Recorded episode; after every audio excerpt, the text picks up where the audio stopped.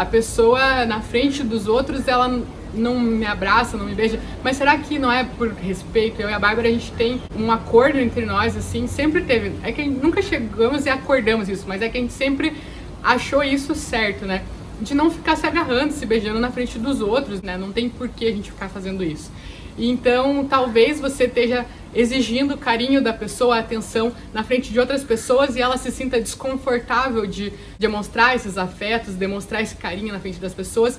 Então, conversem para tentar realmente entender o que você está exigindo da pessoa, exigindo, esperando, né? E o que, que é o bloqueio da pessoa, por que, que ela não está atendendo essa expectativa. Então, entender, ah, não, realmente nesse momento eu quero ficar mais reservado. Nesse momento eu prefiro que a gente fique mais é, tranquilo, respeitando o ambiente, porque ali naquele ambiente eu não gosto de ficar de mão dada, eu não gosto de ficar, me sinto desconfortável de ficar assim. Então, entenda por que, que a pessoa está fazendo aquilo.